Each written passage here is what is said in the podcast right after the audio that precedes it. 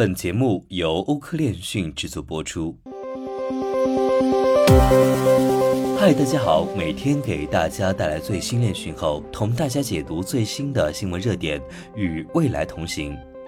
自从元宇宙一词在九十年代出现以来，就有很多关于它的讨论，特别是在疫情期间，人们在线活动的激增，而且 Facebook 更名 Meta 后更是如此。元宇宙只是一种晦涩难懂的营销语言吗？元宇宙到底是什么？如何定义这个术语？如何在一个元宇宙与另一个虚拟世界之间划分界限？这些是人们关于元宇宙的常见问题。那么在今天的新闻热点中呢，我们就同大家聊一聊。不过在此之前，我们首先来关注一下几条新闻快讯。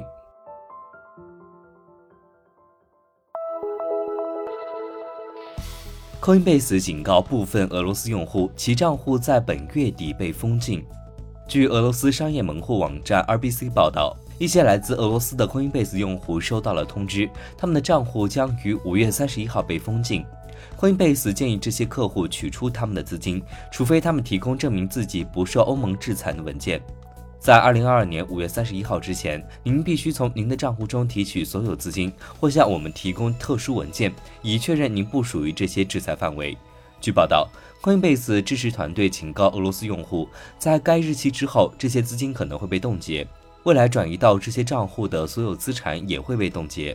五月初，Coinbase 首席法律官在推特上表示，该交易所将不再向该平台的欧盟实体注册或位于欧盟的某些俄罗斯客户提供服务。伦敦警方表示，不法分子正在街头针对加密货币投资者发起抢劫浪潮。伦敦警方警告称，不法分子正在街头针对加密货币投资者发起加密抢劫浪潮。受害者报告称，他们的手机被扣押，并被迫进行加密资产转账。与银行转账不同，加密货币转账是不可逆转的，这使得这种类型的犯罪对不法分子更具有吸引力。伦敦警方称，正在对警察进行更多关于各种与加密相关犯罪的培训。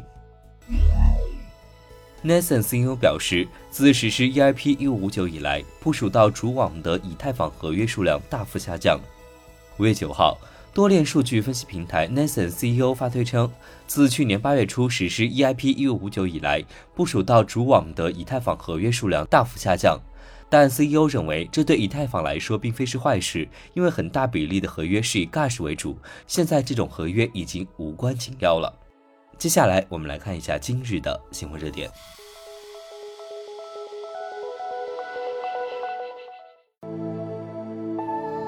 A 一路 Z 如何构建真正的元宇宙？那么在许多方面啊，元宇宙只是互联网演变的另外一个名称，它比今天的互联网呢更具社交性，更具沉浸性，在经济上更复杂。那么广义的说，关于如何实现这一目标，存在两种相互竞争的愿景，一种是去中心化的元宇宙。有着慷慨的产权核心的边界，可互操作、开放式，并由构建和维护它的社区拥有。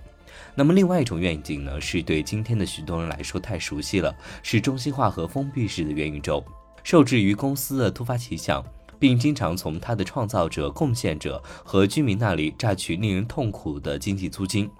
比较这两种愿景的关键维度是开放式和封闭式。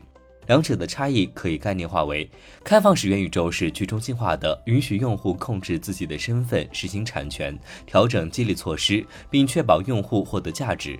开放式的元宇宙呢，也是透明的、无需许可的、可互操作的和可组合的。实现一个真正的元宇宙及一个开放而非封闭的元宇宙，需要固有的几个基本要素。我们认为这些要素都是有必要的，以满足其被称为元宇宙的最低要求。我们的目标是为构建者和潜在参与者清除关于什么是和什么不是真正的元宇宙的错误信息和迷雾，并为评估早期的元宇宙尝试提供一个框架。那么，首先第一点就是去中心化。去中心化是一个适当的元宇宙首要和支配性的原则，并且其许多其他特性都是依赖于这个主要概念或由此产生。那么所谓的去中心化呢？我们指的是不是被单一实体或者是拥有运营，也不受少数权力的支配。中心化平台之家往往一开始倾向于友好和乐于合作，以吸引用户和开发者。但一旦增长缓慢，他们的关系就会变得具有竞争性、掠夺性和零和性。那么通常情况下，这些强大的中心化机构会侵犯用户的权利和去平台化，且他们拥有着极高的费率和俘虏式经济。另外一个方面呢，去中心化的系统表现出利益相关者之间更公平的所有权、更少的审查和更大的多样性。去中心化是很重要的。如果不是去中心化，任何人在任何时候都可能被阻止在元宇宙中进行构建，进而阻碍了创新。因为中心化平台不能像区块链那样做出由代码控制的强大承诺，因此只要领导者或者是组织对某些安排有突发奇想，他们的承诺就会被撤销或者是更改。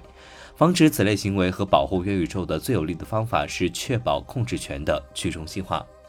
那么第二点就是产权。如今大多数成功的电子游戏呢，都是通过出售游戏内置道具来赚钱的，比如皮肤啊、表情和其他的数字商品。但是现在购买游戏道具的玩家实际上并不是在购买游戏道具，而是在租用道具。一旦玩家离开去玩另外一个游戏，或者这个游戏单方面决定关闭或者是改变规则，玩家就会失去对这些道具的访问权限。人们已经变得如此习惯从 Web2 的中心化服务中租用东西，以至于真正拥有东西的想法，即你可以出售、交易或者是带其他地方的数字藏品，常常会让人感到很奇怪。这些数字世界应该遵循与现实世界相同的逻辑。当你购买了东西，你就拥有了它，就像法庭在现实生活中维护这些权利一样。所以，代码也应该在网上强制执行。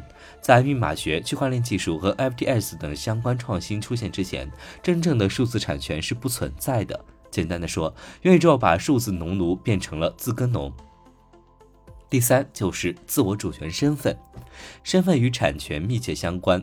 如果你不拥有自我主权身份，你就不能拥有任何东西。与现实世界中的人一样，人们的身份必须能够在整个元宇宙中持久存在，而不完全依赖于一小组中心化的身份提供商。身份认证关乎人的身份，证明某个人是谁，他们有权访问什么，以及他们共享什么信息。在今天的 Web 上，用户需要进行流行的一键式登录方法，请求中介代理来进行身份认证。如今，最大的技术平台如 Meta 和谷歌使用这种方法来收集数据，以建立自己的业务，监测用户的行为，开发投放出更多相关的广告模型。那么，第四就是可组合性。可组合性是一个系统设计的原则，这里特别指的是混合和匹配软件组件的能力。每个软件组件呢，只需要编写一次之后就可以简单的重用。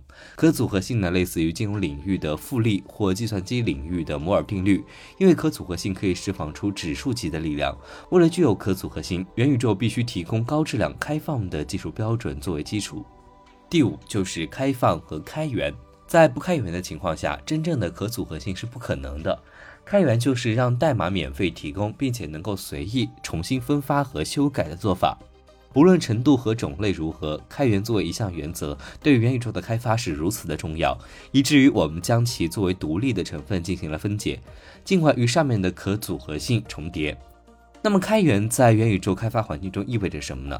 最好的程序和创造者，而不是平台，需要完全控制才能完全创新。开源和开放性呢，有助于确保这一点。当代码库、算法、市场和协议成为透明的公共产品时，构建者可以追求他们的愿景和雄心壮志，以构建更复杂、更可靠的体验。开放性带来的更安全的软件，使各方更了解经济术语，并消除信息不对称。这些属性呢，可以创建更公平的系统，实际上使网络参与者保持一致。他们甚至可以消除对过时的美国证券法的需求。这些法律是几十年前设计的，目的是调和业务中长期存在的委托代理问题和信息不对称。Web3 中可组合性的强大，主要归功于它的开源精神。第六呢，就是社区所有权。在元宇宙中，所有的利益相关者都应该在系统治理中拥有其参与成比例的发言权。人们不应该仅仅遵守一家科技公司的一群产品经理下达的法令。如果任何一个实体拥有或者是控制这个虚拟的世界，那么就像迪士尼世界一样，他们可能会提供某种形式的逃避现实成分，但永远不会发挥其真正的潜力。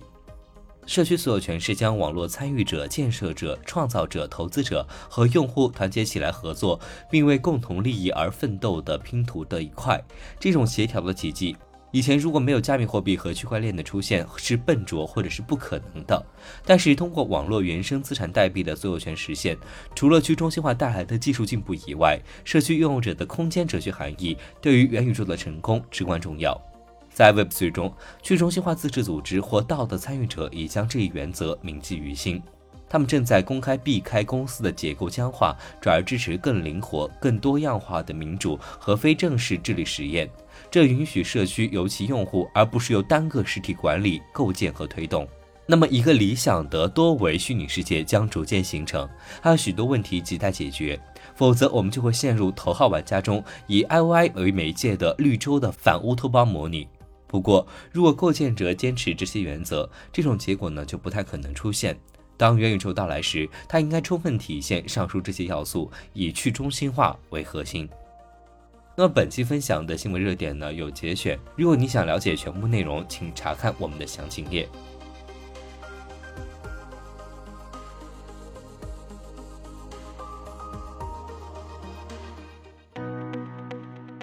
本期节目就到这里。如果您想了解更多关于区块链行业资讯，可以在微博、Twitter、Telegram 及欧科链讯官网上找到我们。明晚六点半再见。